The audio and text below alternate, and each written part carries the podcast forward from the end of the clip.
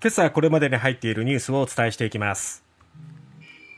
電力逼迫初めての注意報発令。東京電力管内で今日節電要請。G7 サミット開幕。ロシア産の金の輸入禁止へ。ロシア軍がウクライナ東部の要衝セベロドネツク制圧。首都キーウにも首都キーウにもミサイル攻撃。熊本県美里町で震度5弱九州新幹線一時停止。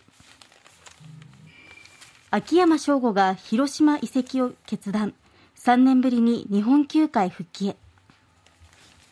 まずは電力逼迫初の注意報ということで政府は東京電力管内で今日の電力需給が逼迫する見通しになったとして電力需給逼迫注意報を発令しました。注意報は早めの節電を呼びかけるために5月に新設されたものですが発令自体は初めてということになります、はい、東電管内の1都8県に対して午後3時から午後6時にかけて可能な範囲で協力を求めるとでこの電力供給の余力を示す予備率が午後4時から4時半が4.7%午後4時半から午後5時が3.7%に低下すると見込んでいると。冷房の電力需要は大きいままで夕方になると太陽光の発電量が減って需給が厳しくなるためということなんですが、はい、この予備率っていうのが電力の安定供給には最低3%は必要とされるものなんですが、うん、政府は予備率の見通しが5%を下回ると注意報を出して3%を下回ると警報を出します。いずれも前の日の午後4時をめどに発令するということなんですね。ただ暑いでしょ？そうですよねエアコンは欠かせないし熱中症対策っていう上ではやっぱりつけないと危険な暑さってことになりますよね。そうですね。一つの部屋に集まるとか工夫が必要かもしれませんね。そうそうそうそう。そうなんですよね。経産省は経済産業省は広く節電の協力を求めてます。電力の使う量の多い午後7時頃の家庭における夏の使用割合はエアコンがだいたい4割、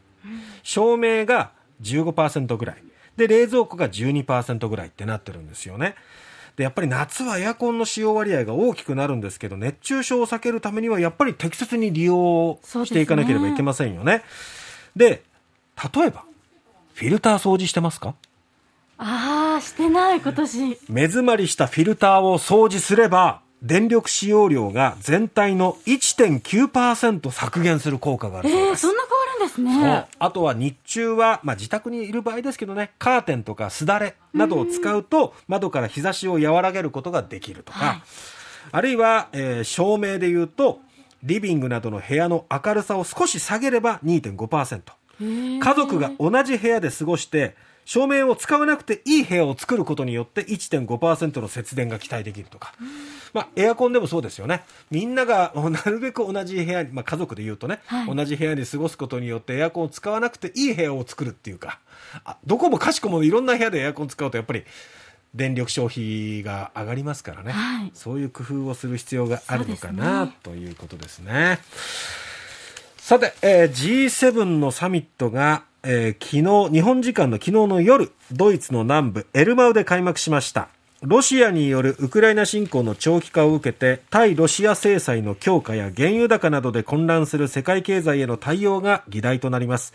各国はロシア産の金の輸入禁止で合意する見通しです。そして中国やロシアなどの権威主義国に対抗するため、民主主義国の結束を改めて打ち出すということです。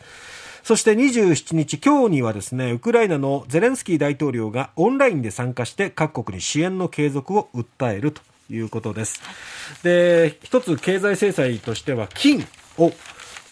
禁輸する、輸入禁止にするっていうことですけれども、ロシアにとってこの金っていうのはエネルギーに次ぐ輸出品で、世界シェアのおよそ1割を占めるそうです。G7 が新たに打ち出すロシア産の金の輸入禁止は、ウクライナ侵攻後、資産を守るために金の保有を増やしたロシアの富裕層に打撃を与える狙いもあるとされています。そんな中のウクライナ情勢ですけれども、ウクライナ東部ルハンスク州の要衝セベロドネツクが侵攻したロシア軍の攻撃で陥落したと伝えられています。ロシア軍は州全体の支配に向けて攻勢を強めていると。あと、この東部以外への攻撃も続けていて、26日にはウクライナの首都キーウがミサイルで攻撃されて、ウクライナ側によると少なくとも男性1人が死亡したと。えー、このキーウ市のクリチコ市長は6人が負傷してうち7歳の少女と母親を含む4人が病院に運ばれたとしています。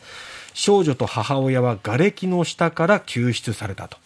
でこのキーウに攻撃したこのミサイルなんですけど、はい、9階建ての集合住宅に命中して7階から上が破壊されて火災が発生したもう一般市民が住んでいる住宅を標的にしているわけですよ。すね、たまったもんじゃないです。熊本美里町の方で昨日午後9時44分頃震度5弱の地震がありました。えー、震源地は熊本県熊本地方で震源の深さは9キロ、地震の規模はマグニチュード4.7と推定されると。で津波はありませんでした。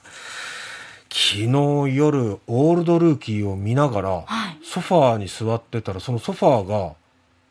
なんかねモコッとこう浮き上がるような感覚だったんですよ。僕はね。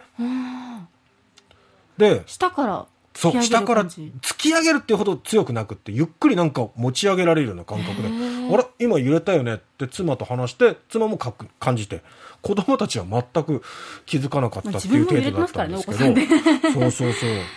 そしたらでもびっくりしましたね。熊本で震度5弱ですよね、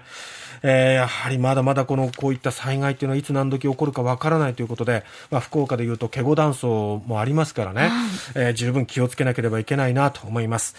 秋山翔吾広島移籍を決断。過去の映像を見るとねシンシナティレッツ時代のユニフォームカープにそっくりなんですよね